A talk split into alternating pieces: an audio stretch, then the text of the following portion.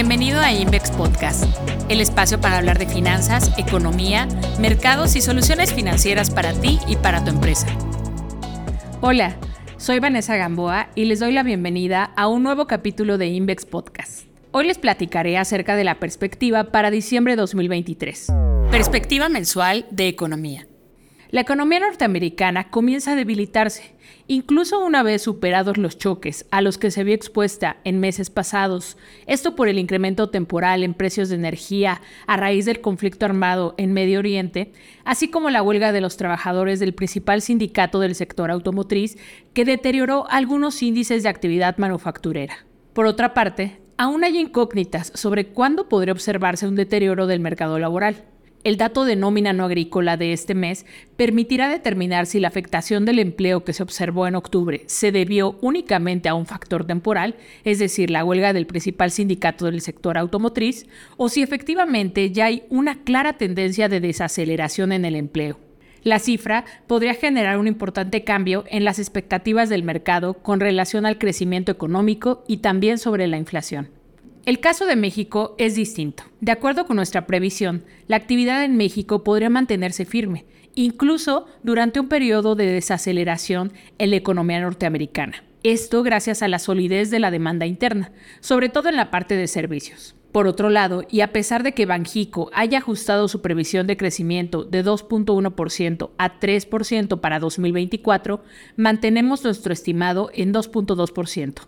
Esto hasta no contar con más información sobre mayores niveles de inversión privada o un mayor crecimiento en Estados Unidos el próximo año, que beneficien a la economía de nuestro país. La dinámica que muestra la economía local representa buenas noticias para el crecimiento, mas no para la inflación, sobre todo en la parte de servicios, donde ésta se mantiene elevada la resistencia de la inflación subyacente podría representar el principal obstáculo para el inicio de un ciclo de baja de tasas en el corto plazo, aunque aún esperamos que este suceda.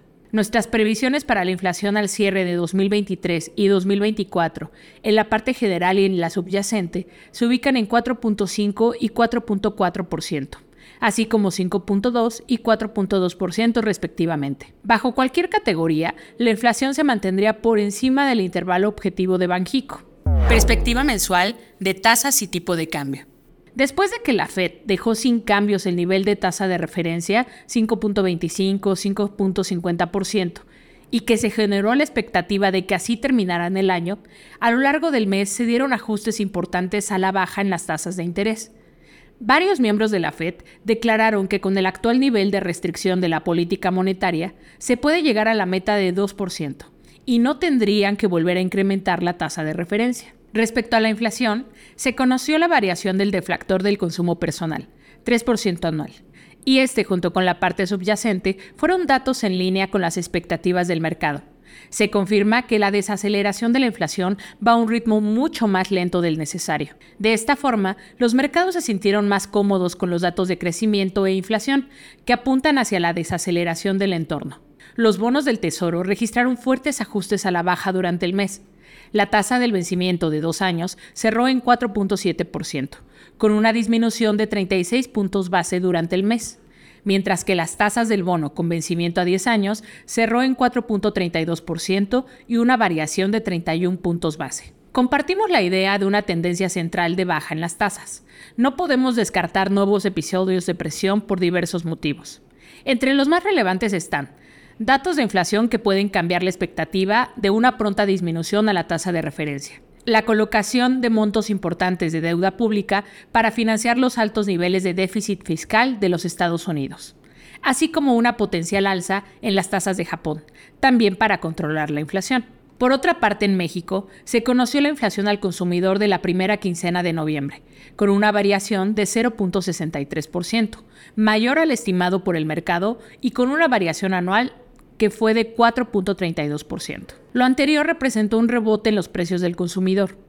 En la parte subyacente se registró una variación quincenal de 0.20%, cifra marginalmente menor a la prevista por el consenso del mercado, que era de 0.21%. La tasa anual en esta categoría continuó bajando y pasó de 5.46 a 5.31%. Seguimos considerando que hay un lento proceso de disminución de la inflación en México. Banjico mantuvo la tasa de interés de referencia en 11.25%. La decisión fue unánime, y aunque se reconoció que el balance de riesgos para la inflación se mantiene sesgado al alza, Banjico hizo un matiz en el comunicado, declarando que mantendría la tasa de referencia sin cambios por un periodo de tiempo prolongado a por cierto tiempo. Con lo anterior, los inversionistas interpretan que estamos más cerca de un cambio de ciclo. Sin embargo, los riesgos implícitos por el lado de la demanda reflejados en los precios de los servicios, un déficit fiscal relevante y un nuevo alto incremento en el salario mínimo no necesariamente respaldan tal expectativa. En noviembre, las tasas de interés de los M-bonos presentaron disminuciones relevantes. Para el vencimiento de tres años, se registró un cierre de 9.81% con bajas de 84 puntos base. Por su parte, la tasa del vencimiento a 10 años terminó en 9.35%, con un ajuste a la baja de 87 puntos base. La presión de las tasas de largo plazo se revertió, hasta niveles no vistos desde finales del mes de agosto. El tipo de cambio muestra una tendencia de estabilidad en el rango de entre 17 y 17.50 pesos. Tal estabilidad se centra en la recuperación de los flujos en favor de la moneda nacional en los mercados futuros así como la demanda de papeles gubernamentales denominados en moneda local. Asimismo, la narrativa sobre la fortaleza del peso se mantiene debido a cuentas externas sólidas, balanza comercial, remesas e inversión. Mantenemos nuestro estimado para el tipo de cambio en 17 pesos con 50 centavos por dólar para el cierre del año. Perspectiva mensual de bolsas. Noviembre resultó ser particularmente bueno para las bolsas y permitió regresar algunos índices que habían perdido fuerza hacia el camino de los altos rendimientos en el año. El índice global MSCI, que incluye emergentes, subió 9.1% en noviembre. Fue su mejor mes del año. En un movimiento coordinado de alza en las bolsas, destacaron las ganancias del Bovespa de Brasil, de 12.5 y de 10.7 en el Nasdaq de Estados Unidos que se consolida como el referente con mejor desempeño en el año, mientras que el Hang Seng de China fue de los más débiles, al caer 0.4% en el mes. El Standard Poor's de Estados Unidos subió 8.9%, dentro del cual todos los sectores avanzaron, con excepción de energía, al no sostenerse la expectativa de mayores precios del petróleo y reportes corporativos en el sector que fueron decepcionantes. Nuevamente, es el rumbo de acción de la Fed, quien determina el ánimo de los inversionistas. Los datos económicos apoyan los argumentos para que el Banco Central ponga fin a su política monetaria restrictiva y han permitido un cambio importante en el sentimiento a favor de la renta variable.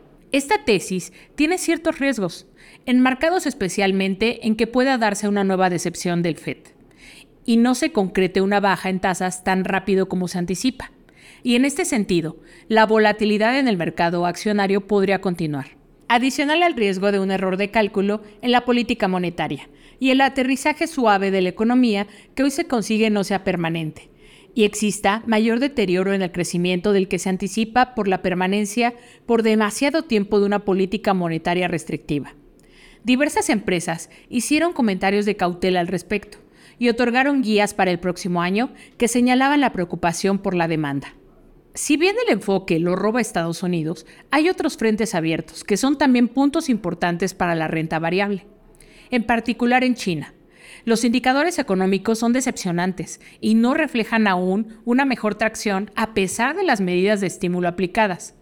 Este puede ser un contrapeso importante al crecimiento de las empresas dentro y fuera de Asia, al tiempo que la economía de Europa es menos resiliente a la restricción monetaria. En este contexto, la expectativa para las bolsas parece en cierta forma moderada, en referentes como el Standard Poor's 500 de Estados Unidos, y las estimaciones de los analistas se muestran desconectadas de la euforia reciente de las bolsas. La mediana del consenso de Bloomberg estima un nivel de cierre de este año en 4.420 unidades y que en 2024 sea de 4.500 puntos. El caso de México es muy similar, el referente Standard Poor's Bolsa Mexicana de Valores IPC cobró una fuerza sobresaliente al subir 10.2% en noviembre. Adicional al apetito por riesgo global y el apoyo que pueda dar en las valuaciones el mensaje de Banjico, que abre la puerta a comenzar el próximo año con la bajada de tasas de interés. se sumó una mayor estabilidad en el campo corporativo, esto ante la ausencia de noticias que en meses previos deterioraron la certidumbre sobre la inversión en el país. La fuerza que ha recuperado el referente podría sostenerse de cara al cierre de año. Esto si el entusiasmo del exterior no se esfuma. Muchas gracias por escucharnos. Recuerda que puedes consultar toda la perspectiva en el sitio tusociofinanciero.com. Muchas gracias por escucharnos. Síguenos en nuestras redes LinkedIn y X, arroba Invex. Conoce más en nuestro blog tusociofinanciero.com y en nuestro sitio web invex.com.